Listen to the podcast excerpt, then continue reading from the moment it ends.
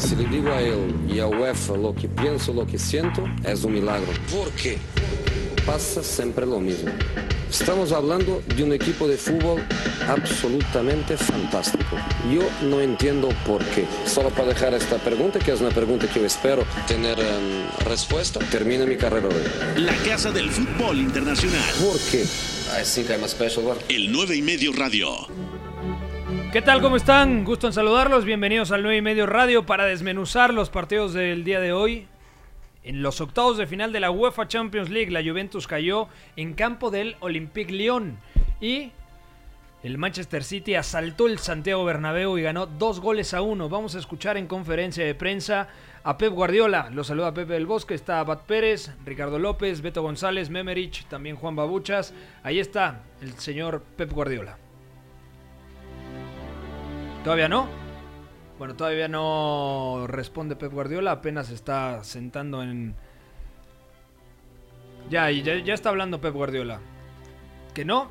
Bueno, vamos a esperar tantito a que empiece la rueda de prensa el señor Pep Guardiola. Bueno, eh, sensaciones. ¿Qué te gustó, qué no te gustó, mi querido Bat? ¿Quién fue el mejor hoy en la cancha?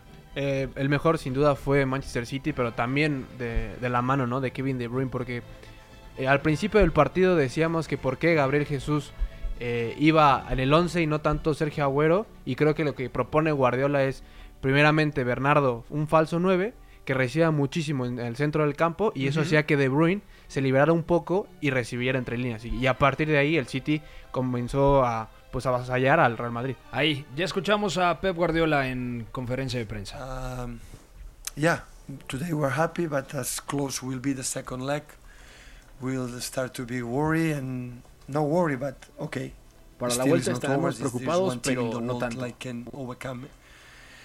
Everything is this club for the experience, for the history, for everything. But uh, for our people, hopefully we can do good performance. And Fue also- muy bueno por la experiencia y la valía de este club, pero nuestro club lo hizo muy bien. Por por Diario Sport. Ah, se hablaba mucho de que el Manchester City necesitaba una noche europea grande, en un estadio grande, en un escenario que fuera significativo. ¿Crees que la ha encontrado? Bueno, este club tiene una recopa en el 70 y una semifinal de la Champions evidentemente no has ganado absolutamente nada, pero para nosotros ganar el Bernabéu es una gran satisfacción. Ah, es, el- es increíble poder ganar aquí para nosotros porque no estamos muy poco habituados a hacer estas cosas y ojalá nos ayude en el futuro a creérnoslo y, y, ser capaces de, de ir a cualquier campo y de intentar jugar como hemos jugado.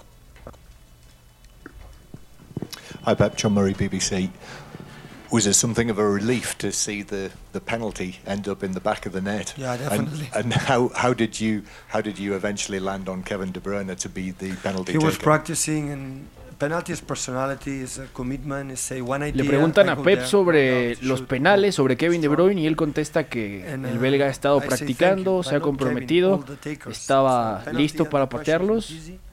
Se And, presentó la uh, oportunidad all the y lo hizo. try to do it is, uh, incredible good news. And, and uh, finally, we lost four penalties in a row. Five the like six or seven, so that's good for us, you know, score a goal in this in this in this event. ¿Qué tal, Pepe? Buenas noches. Antón Meana, en directo en el larguero de la cadena SER. Le hemos visto dialogar con el árbitro según terminaba el partido en el terreno de juego. Desconozco si nos puede contar lo que le ha comentado o no. Y también se está quejando el Madrid del gol de Gabriel Jesús. Eh, Vinicius ha dicho ahora mismo, por ejemplo, que les parece falta clarísima, que no entienden por qué no la pita. ¿Cómo la ha vivido usted, usted si nos puede valorar esa acción? Bueno, el árbitro creo que se retira eh, y conoce o estuvo hablando con muy, muy, muy amigo mío del Brescia, que se llama Edo Piovani, y la semana pasada jugaron ellos contra el Napoli y estuvieron hablando, y me lo contó que estuvieron hablando y le he comentado que estaba hablando con, con mi amigo. Ah, y, el, y la jugada pues me ha pillado, la verdad. Mm, con la emoción no, no la he visto por televisión, honestamente. Ah, ah, pero si se quejan es porque igual habrá pasado algo, no, no lo sé. ¿Qué tal, Pep? Eh, ¿Cómo se explica en ocho minutos cómo ha cambiado el partido, que ha tenido distintas fases? Cuando mejor jugabais eh, no llega el gol, cuando parece que vais a marcar vosotros marcan ellos, luego cuando vosotros dais un bajón llega ese gol. ¿Crees que ese gol ha sido clave, el 1-1? por supuesto. Por supuesto. Pero lo importante es lo que hemos generado, las ocasiones que hemos tenido. Courtois ha parado muy muy bien o no hemos estado todo acertados en, la, en la definición. Pero es que es, por, mi, por mi experiencia en esta competición no hay 90 minutos en los cuales tú controlas todo. No, no- no he visto. Los grandes equipos es que los realmente grandes son los que estos que fluctúan, que juegas bien, marcas y los que no estás del todo bien y te, y te, y te generan peligro, lo defiendes bien. Esta competición solo se puede ganar de esta manera. Ah, porque no, no, no eres capaz en cualquier equipo de Europa, en cualquier estadio, 90 minutos de dominar y que no te dominen. Es demasiado exigente, demasiado buenos equipos, demasiada tensión por todos lados. Pero mm, a veces, mira, necesitas esto. Cuando tendríamos que ir, excepto a Benzema en la primera parte, que Eddie hizo una gran parada, no tuvieron muchas ocasiones y es mucho en el Bernabéu y nosotros generamos muy muchas, no muy muchas, las suficiente claras como para hacer un gol. Luego estuvimos después del gol que nos afectó un pelín, pero no demasiado para conceder el segundo y luego después del empate ya estuvimos otra vez en nuestro, en nuestro nivel por el ánimo que te da el gol. Uh, hi, Pep. What was the, the problem with Aymeric Laporte? What was his injury and how serious is it? I think he's injured, yeah. It's a problem to be four months, five months injured. Come back in this Sobre Laporte. Preguntaron a Pep, sí, sobre Aymeric Laporte y su lesión. Parece que está lesionado y cuatro o cinco meses estaría hablando. Laporte quedaría fuera de la temporada. This season in this department, but uh, with John, with Eric, with Nico and Dino, we'll go through. Dice las posibilidades que tiene a Um, Nico Pep, Tamendi, a Telegraph. Is it Fernandinho, a John Stones you can también. use Eric Garcia. Eric problem to, Garcia. to inspire your players to drive them on, and did you do that today? No. We cannot control what happened off the pitch, so only we can do is on the pitch, and uh, they want they want to do it. So the last seasons we were outstanding. We were out for the Champions League, but we compete. Le preguntaron a Pep sobre si usó la sanción de la UEFA so- para presionar y, y inspirar al equipo. Dice que no, que ganaron, lo hicieron así. Lo hicieron muy bien la temporada pasada, pero que no pueden controlar lo que pasó fuera de la cancha.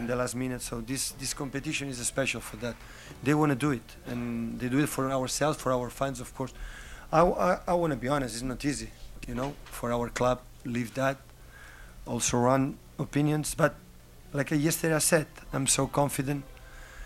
Then everything is going to well, and what we can do to help the team is play good. Pep dice que la victoria de hoy fue para ellos, That para sus fans, para sobreponerse a eso. And, and hopefully the board, Que han estado muy bien. the rest can convince the UEFA Que es that duro, la good sanción es dura, pero que al final esperan poder darle la vuelta. Bona nit, Pep. Sebas Guim en directe pel Club de la Mitjanit d'Esport 3. Enhorabona per la victòria. Es repeteix la història. Eh, és el tècnic eh, amb 10 victòries qui més victòries ha aconseguit contra el Real Madrid en el segle XXI. Eh, no sé de quina manera, quina satisfacció li suposa eh, ser, diguem, el curco d'un club al qual elogia molt. el entrenador que más eh, victorias victorias tiene contra el Madrid contra en el Madrid siglo en XXI. sí, Va sí. el meu club del cor, el Barça, amb, amb uns jugadors increïbles i tinc la sort d'aquí. Per exemple, el Bayern vam perdre i vam jugar molt bé. Molt, molt bé aquí. A la tornada no, va ser un desastre, el que vaig pensar. Però aquí vam jugar molt bé i avui també. Diria que és la sort d'estar en molt bons clubs, en molt bons clubs, amb molt bons jugadors. Sí, Eh, habla que incluso en su gestión con el Bayern Múnich ya había tenido muy buenas exhibiciones en el Bernabéu y que es cuestión de suerte, pero que le, que le suele ir bien Um, ante el James Madrid. Ducker from the Daily Telegraph. You demanded an awful lot of uh, Gabriel Jesus tonight. How impressed were you with the intelligence and quality of his performance? There is not in the world one striker to make this intensity without the ball like Gabriel. He's a guy who have incredible runs in behind. He's not a special good player when receive the ball frontal balls, have a little bit problems. But when he start from the sides to make a diagonals, he's so fast. He's Le so preguntaron a Pep sobre el rol que tuvo hoy And, Gabriel uh, Jesús defendiendo y fijando and en we banda. decide Sí, quedó good to- to Decidió jugar sin referencias en el plan de hoy y que Gabriel Jesús es un delantero que no hay en el mundo en cuanto a intensidad y presión. And, and when that's happened, you have to make the pitch white. If don't, it's so difficult because you provoke frontal balls. El Sergio Ramos, Barán, Casemiro, uh, Modric, and and, the, and and Valverde, they are Pepe explica la necesidad de abrir la cancha, de fijar, por la amplitud, por la presión de los futbolistas del Madrid para generar espacios. because we're not able to make a sequence of passes. But after 10 15 minutes, we make Gundogan, Rodri, Bernardo, Kevin.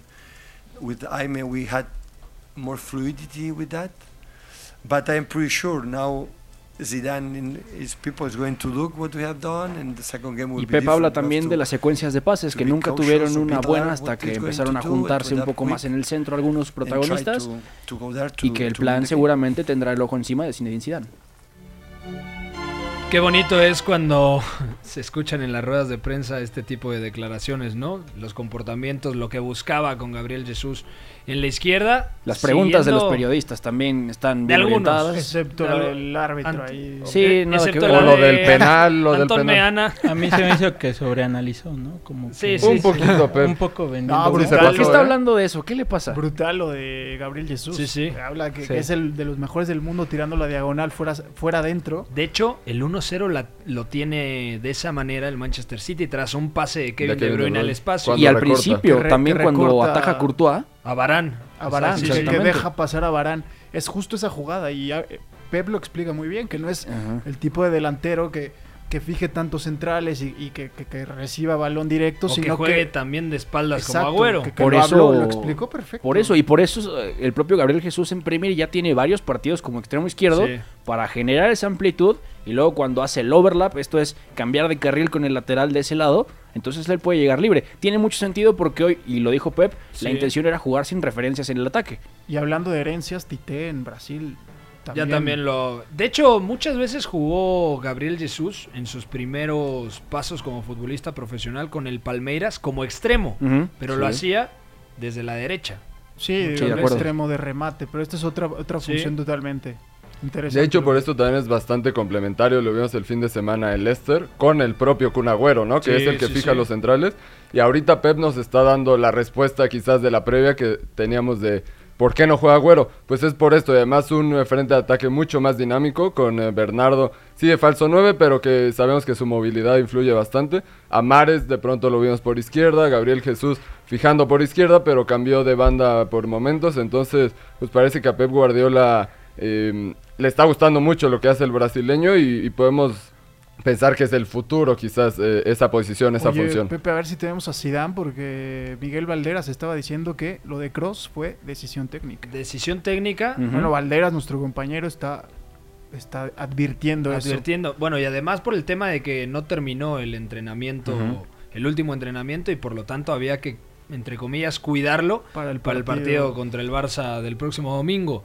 Eh, ¿Les gustó Raheem Sterling cuando ingresó en la segunda parte? Sí, sí, y sobre todo porque existe una cuestión que Pep también explicó muy bien ahorita en la conferencia de prensa, por eso es fantástico escucharlo, porque al final habla de que el City durante muchos minutos no tuvo secuencias claras de pases y que incluso el Madrid se vio sobresaliente en la presión alta con ese rombo, con Isco en, la punta de- del rombo. Al final Sterling ayuda precisamente a que tiene presencia por izquierda con el regate, ya la tenía con Marés por derecha, lo logra por la izquierda, eso le permite ganar metros, incluso que el bloque suba más, que el lateral izquierdo, en este caso Benjamín Mendy, tuviera posibilidades de ir a ese apoyo por la banda y al final eso le da al City para llegar arriba con más posibilidades. Lo- Sí, sí, sí.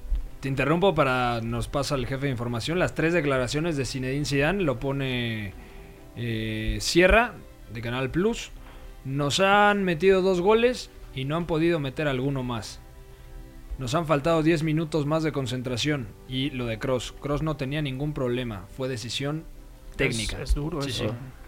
Muy realista, Zidane. ¿eh? Pero se da cuenta que su planteamiento estaba bien. Porque el City, por lo menos hasta la media hora de partido, no encuentra una secuencia clara. Y en el momento en el que el City logra saltar la presión, porque lo intentó hacer directo con Ederson y también intentó sacando en salida 4 más 2, los centrales, los laterales y el doble pivote, un cuadrado en el centro, logra salir y en ese, en ese momento 10-12 pases, remate de Gabriel Jesús, claro. O De sea, hecho, Creo que, hay algo. que, que esa fluidez, perdón Pepe, eh, la consigue a partir también de Ikai Gundogan, que es el que le hace es. llegar el balón a Kevin De Bruyne. Estábamos diciendo que el belga eh, pues no suele jugar eh, en una altura tan profunda y estábamos intentando recordar algún partido donde lo haya hecho así Con prácticamente. el City, porque recordó aquel Kevin De Bruyne Cuando, del eh, Wolfsburgo, un poco ¿no? más, claro. el Werder Bremen, Sí, que era un un media segundo punta delantero, clásico. Sí, sí. media punta. Cuando entonces el alemán eh, de medio centro que se desprendió un poco empezó a encontrar a De Bruyne, fue cuando encontró posibilidades el Con City. Dieter Hecking era el, Dieter Hecking, el sí. entrenador. Y, Detrás de, de Bas Dost, ¿no? de- detrás de Bas Dost, Qué que carisma. Se que- cansó de hacer goles y nada más. El partido de Gundogan fue eh, Fantástico. brutal, eh, brutal. Necesitaba un partido Sí. así Gundogan protegiendo a Rodri, uno, y dos, garantizándole al City la posibilidad de salir. Y el, el gran lastre de Gundogan en estos últimos, después de la gran lesión que tiene con el Dortmund cuando, cuando parecía que iba a ser el gran centrocampista de Europa, Sí, de El acuerdo. es el tema además. del ritmo. Me parece que Gundogan siempre ha sido penalizado por el ritmo y, y hoy para mí fantástico. Es Aparte que- hay que, perdón Pepe, hay que recordar que el gol del City viene creo que en el peor momento del propio conjunto inglés, ¿no? O sea, era donde el Madrid más tenía Sí, secuencias el- el de uno a pase, uno, el ¿no? 1-1, exacto, el, el empate. Y es a partir de precisamente de Kevin De Bruyne, ¿no? O sea, cómo llega eh, casi casi pegado a la línea de, de meta, gira, manda un centro en que conecta con Gabriel Jesús y precisamente son como cuatro o cinco Que no hay jugadores. falta, ¿eh? No, O No, sea, no. Bueno, Memo estaba. Dijo, muy estábamos ahí un pero poco dudosos porque- no. Memo dejó salir su lado más hater del City. No, yo no, yo no, lo no, dije la transmisión, para mí no era falta. O sea, lo toca, únicamente lo pone- toca, pero es, es referencia de marca. No, claro. Y, decíamos, si Ramos va a fingir un empujón, por lo menos que caiga de panza. o Sí, sea, ahí también no le ayudó es nada. increíble. Ramos la forma en que, Oye, en que ahora, se desploma. impagable la sonrisa de Guardiola, porque e- era el típico partido de- Sí. del error que penaliza un, un gran diagnóstico, un gran planteamiento, porque fue un, fue un City muy pragmático, muy reservado, que, que estaba gestionando el balón con mucho temor a la pérdida, y en una salida con Rodri y, Y Otamendi. Otamendi, y después el cruce de Walker, dijimos, es el típico error que ya hizo Walker Contra el Tottenham. contra- De de De Laporte, Laporte, en sí, el sí. control. Es el típico error que penaliza Pep. Y yo creo que por eso la sonrisa, ¿eh? porque él, él vaticinaba un panorama otra vez de esos oscuros y al final le sonrió la suerte. Y mira, lo hablaba con Rich ahí precisamente en la redacción viendo el partido y hablábamos, uno, de un City maduro que estuvo propenso a protegerse antes que a crear y luego eso le permite ser superior incluso hasta el gol, hasta el 1-0. Luego se repone de eso y aquí hablamos de un City maduro que incluso le ha, le ha permitido a Guardiola resarcir las calamidades que ha pasado en los últimos cinco años en Copa de Europa. Decían el control, cada control de Mendy Oh, era posibilidad cosa. de Era- riesgo. era un drama, era un drama. Ahora en el 2-1, hablando de la madurez, no sé si sea madurez, porque en el 2-1 hay una jugada de Mares, Ajá. que hay un 3 contra 1 de Mares que quiere recortar hacia adentro, Recortó dos veces. se la quitan y, y en el contragolpe, en la transición, por poco que, que Mendy termina rematando con la rodilla. Ajá. Hacia el otro Mendy. Pero si mete el 2-2 ahí el Madrid, estamos hablando la- otra vez. Bueno, de pero es-. La del madurez primer colectiva. de Mares que, pier- que quiere salir jugando que tú Ah, sí, en el área en el área espera, el área- espera la sí, falta sí. en el No, área estaba regateando en el, pero no sé, no sé, si- me parece que aquí la suerte hay un componente que, que le ha quitado mucho a Guardiola y que por eso yo hablo de la sonrisa, porque él sabe que le debían varias noches de estas. Conté 11 ocasiones por parte del Manchester City y únicamente 6 del Real Madrid.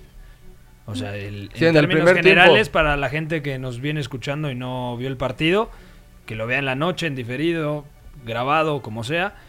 Pero, por lo menos para mí, no sé qué opinen ustedes, creo que es un resultado justo para Sí. lo que vimos en, en 90 minutos. Incluso hasta llega a quedarse un poco cortito porque el City estuvo cerca de hacer quizá uno o dos más. Tiene el 3 Por a eso 1 en dice una Zidane que se salvan de otro gol. Estuvo a 5 o 10 minutos de realmente empezar a pensar en sentenciar la eliminatoria. Pero por eso hablo de madurez. Digo, hay errores colectivos que, que existen, claro, individuales que pudieron haber condicionado esta noche en el Bernabéu. Y sin embargo, el Manchester City, a nivel coral, a nivel bloque, me parece que ha dado la exhibición que queríamos ver en Copa de Europa.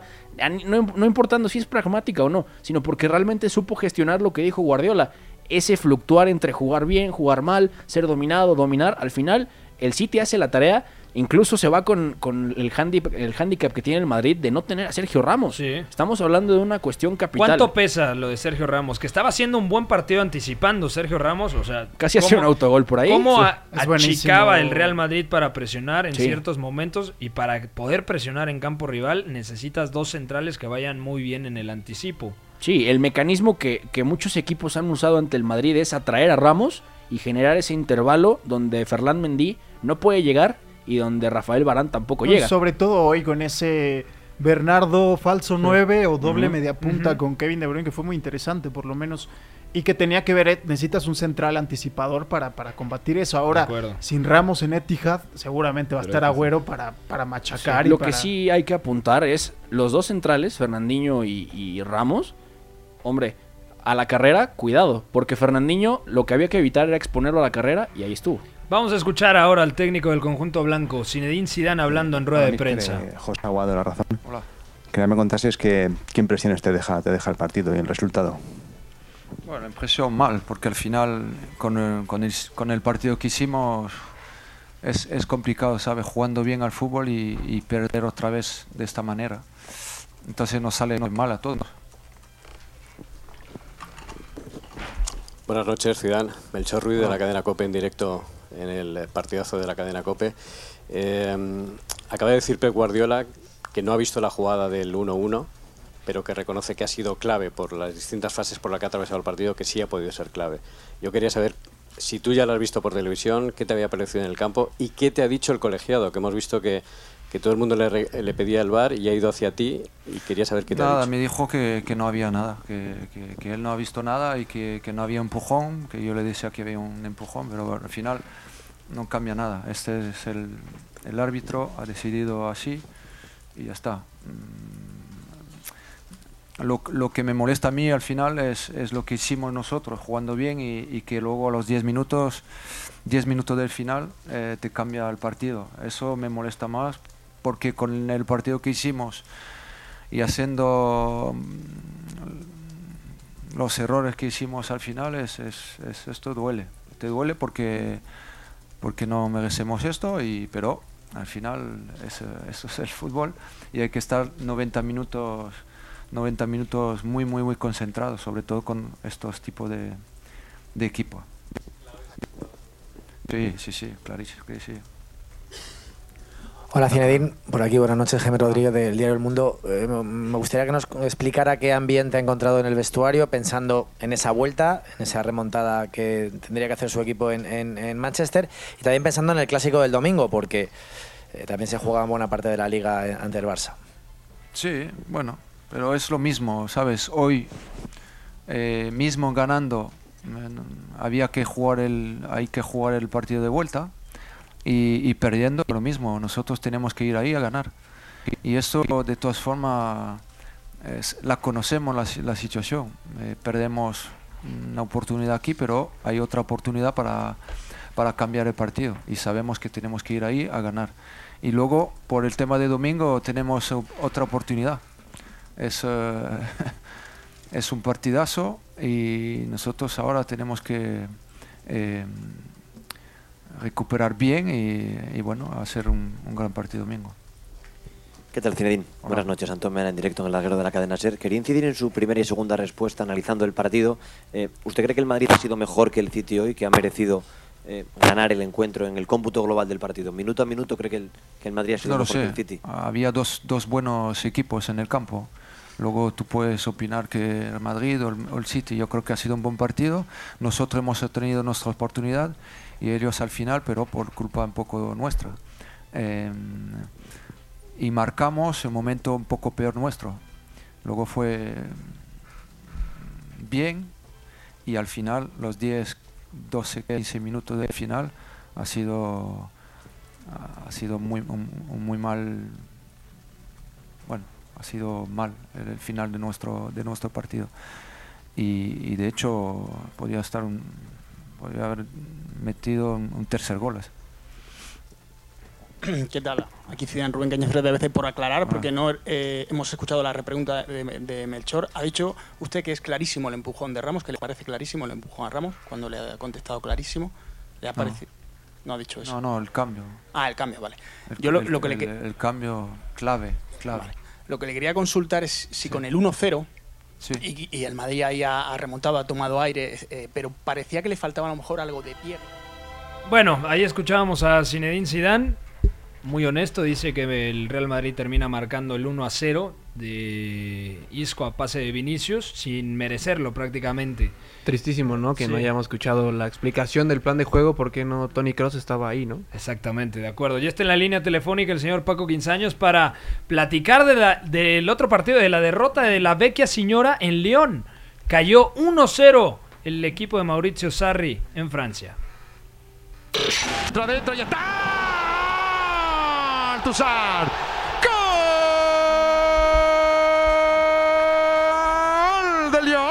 Lo hizo Lucas Tuzar.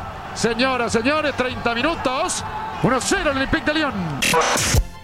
Don Paco Quinzanos, ¿cómo estás, amigo? Nos quedan dos minutos para platicar una explicación sobre lo que ha sucedido el día de hoy. ¿Por qué cayó la Juventus en campo del Olympique León? Bueno, pues, ¿qué tal, Pepe, amigos? Así, tan rápido. Eh, yo diría que es la primera gran prueba para Sarri en la Juventus y es el primer gran fracaso para Mauricio como estratega de la Juventus. El equipo salió cero conectado, eh, no propuso absolutamente nada. El León jugó muy bien, se plantó muy bien atrás y durante el segundo tiempo se dedicaron a manejar el partido. Eh, podemos decir que la Juventus llegó a Lyon al minuto 70, en los últimos 20 minutos intentaron hacer daño, generaron un par de opciones de peligro, pero no fue suficiente para emparejar el marcador. Se va sin remates a puerta hoy la Juventus, eh, 14 tiros, pero ninguno de ellos a la portería eh, defendida por Anthony López, el arquero portugués. Paco, eh, hay argumentos para poder revertir esta situación por parte de la Juventus, ¿no? No, por supuesto que los hay, eh, pero bueno, creo que Sarri enfrenta una semana muy difícil en donde será objeto de muchas críticas. Hay que recordar que el fin de semana enfrentan al Inter y de no conseguir un resultado positivo, por ahí podría empezar a peligrar gran, eh, de gran manera su puesto en la Juventus. Blaise Matuidi hoy se quedó en el banquillo. ¿Alguna razón?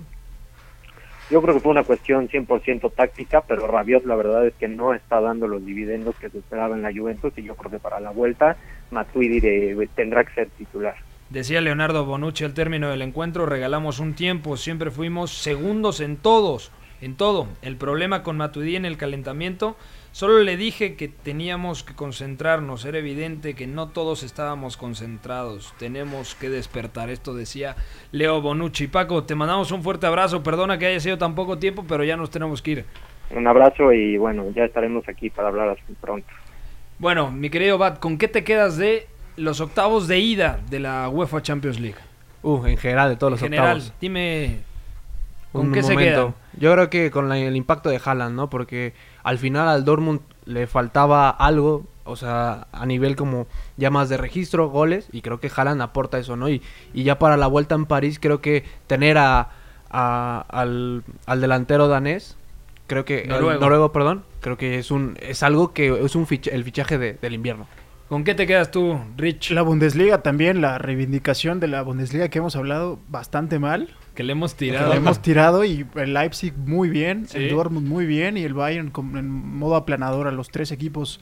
Sobre todo tácticamente dejaron cosas muy interesantes. ¿Con qué te quedas, mi querido Beto? La madurez y la suerte del City, porque ya lo decía, a nivel coral se comportó muy bien, fue superior, controló los momentos que le dio el partido, los picos más pronunciados, y la suerte que le guiña Guardiola después de tantas peripecias y calamidades, pues al final dos golpes de suerte seguidos y ahí está. Memerich, ¿con qué te quedas tú? Con lo del Bayern München, obviamente si soy Perisic me voy a quedar con lo del Bayern, pero no, porque... La actuación más convincente es la Sí, del Bayern, ¿no? sin duda, y además eh, desde que llegó Hans Flick, desde la pizarra ha movido bastante Sí. y todo le ha salido bastante bien y lo de Lewandowski es para disfrutarlo, sin dejar de lado lo hecho por Diego Pablo Simeone.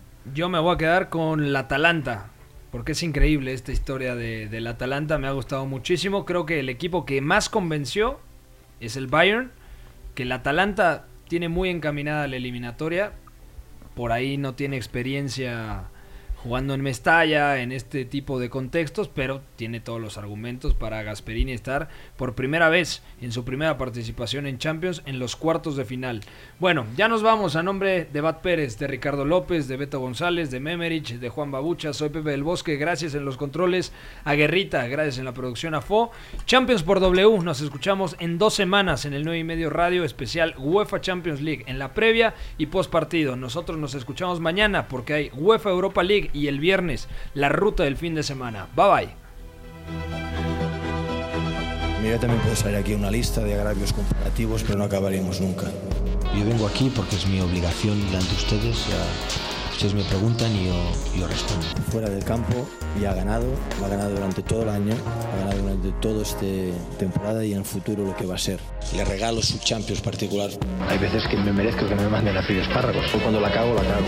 La Casa del Fútbol Internacional. En esta sala, él es el puto jefe, es el que más sabe del mundo, el puto amo. El 9 y medio Radio.